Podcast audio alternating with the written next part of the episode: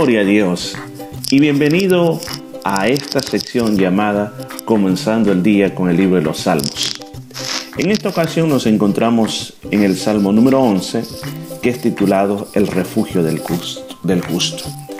En este salmo, que es un salmo de David, David vuelve otra vez a levantar un cántico, una oración, analizando lo que pasa en el mundo y a la misma vez confiando de que Dios tiene bajo control todas las cosas. Él dice y comienza este cántico diciendo, en Jehová he confiado. Mire qué importante como él abre, en Jehová he confiado. Muchos le decían, David es capaz, lo que uno puede ver que él está en una situación quizás en la época que Absalón lo perseguía, le decía, tenéis que escapar, tenés que esconderte, puede haber sido en otra ocasión, mientras él anduvo huyendo de Saúl, quizás, no se sabe a ciencia cierta cuándo le habrá sucedido esto, pero en todo eso, él antes de salir corriendo, él ponía su confianza en Dios.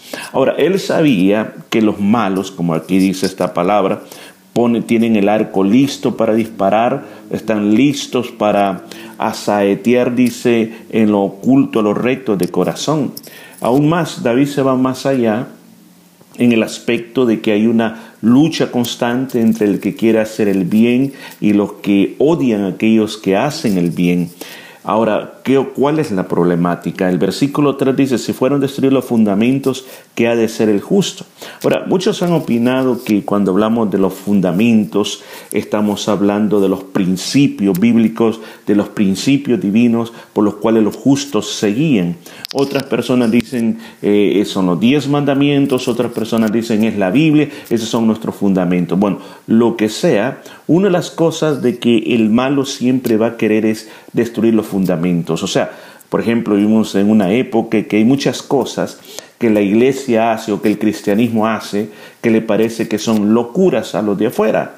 Por ejemplo, la Biblia dice que el matrimonio es entre un hombre y una mujer. Pero hoy, por medio de la televisión, por medio de tantos medios sociales, se nos dicen que no y la expresión favorita es amor es amor.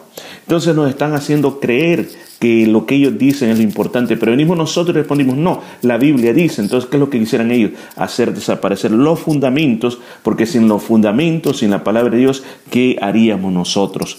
Ahora, luego expresa esto, Jehová está en su templo, tiene en el cielo su trono, sus ojos ven, sus párpados examinan a los hijos de los hombres. Lo que él recuerda es cierto que el Señor está en los cielos, está aquí en la tierra y él lo está viendo todo lo que se está haciendo en este mundo, examinando a cada hombre qué es lo que hace. Aún más, agrega David otra cosa, Jehová prueba al justo.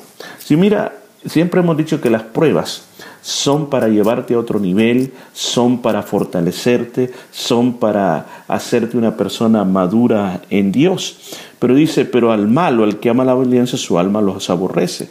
O sea, el malo, la persona que está que en rebelión contra Dios, pues Dios no, no, no voy a decir que no está interesado en él, sí, Dios está interesado en él, pero eh, el que el malo se quiera acercar a Dios simplemente va a necesitar eh, lo que Dios tiene extendido para él, misericordia divina, alargar su mano y recibirla, y eso es lo que muchas veces a la persona de que se aleje los caminos de Dios o que nunca ha tomado Dios en cuenta, no está dispuesto a reconocer quién es Dios.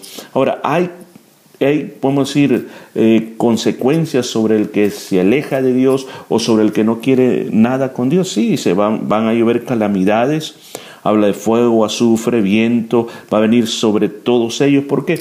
Porque simplemente no quisieron tomar a Dios en cuenta, quisieron volverse contra Dios, luchar contra Dios, pues van a recibir su castigo por hacer eso. Pero termina diciendo, Jehová es justo y ama la justicia. ¿Escuchó eso que dice? Dios no va a condenar a nadie porque está enojado, simplemente porque está enojado. Él es el juez justo. Él sabe que a cada hombre en este planeta le ha dado la oportunidad para que pueda ser salvo y para que pueda gozar de la misericordia y los beneficios de Dios. Pero dice en la segunda parte, y ama la justicia. En otras palabras, que haya, que hagamos el bien, que hagamos lo correcto. Pero si hacemos lo correcto, inmediatamente vendrá todo lo que aquí está escrito. Y aún más, termina diciendo este salmo, el hombre recto mirará su rostro. Escuchen esto, no es una iglesia la que salva a las personas. Las iglesias no somos, como un corito decía, el tren del Evangelio. La iglesia simplemente estamos sirviendo para llevar la palabra de Dios, para entrenar a muchos creyentes, pero la decisión si vamos a ver el rostro de Dios la tenemos nosotros mismos. ¿Qué es lo que hay que hacer? Andar en justicia, hacer lo correcto, ser obedientes a Dios. Y entonces, como dice esta palabra, el hombre recto mirará su rostro. Vamos a orar, Padre mío, te damos gracias por esta mañana nueva que nos has dado o por este día nuevo. Te pido, Señor, que nos des toda la fuerza para ser personas que estemos dispuestos a obedecer tus mandamientos. Que hay mucho mal alrededor de nosotros, claro que sí. Personas que nos quieren destruir por lo que nosotros somos, claro que sí.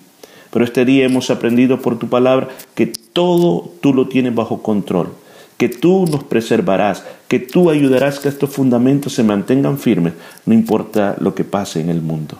Gracias Señor, porque estás a nuestro lado y porque tú eres justo y amas la justicia. En el nombre de Jesús. Amén y amén. Que tengas un día bendecido. Hablo para ti, Morren Velázquez, y nos escuchamos la próxima vez.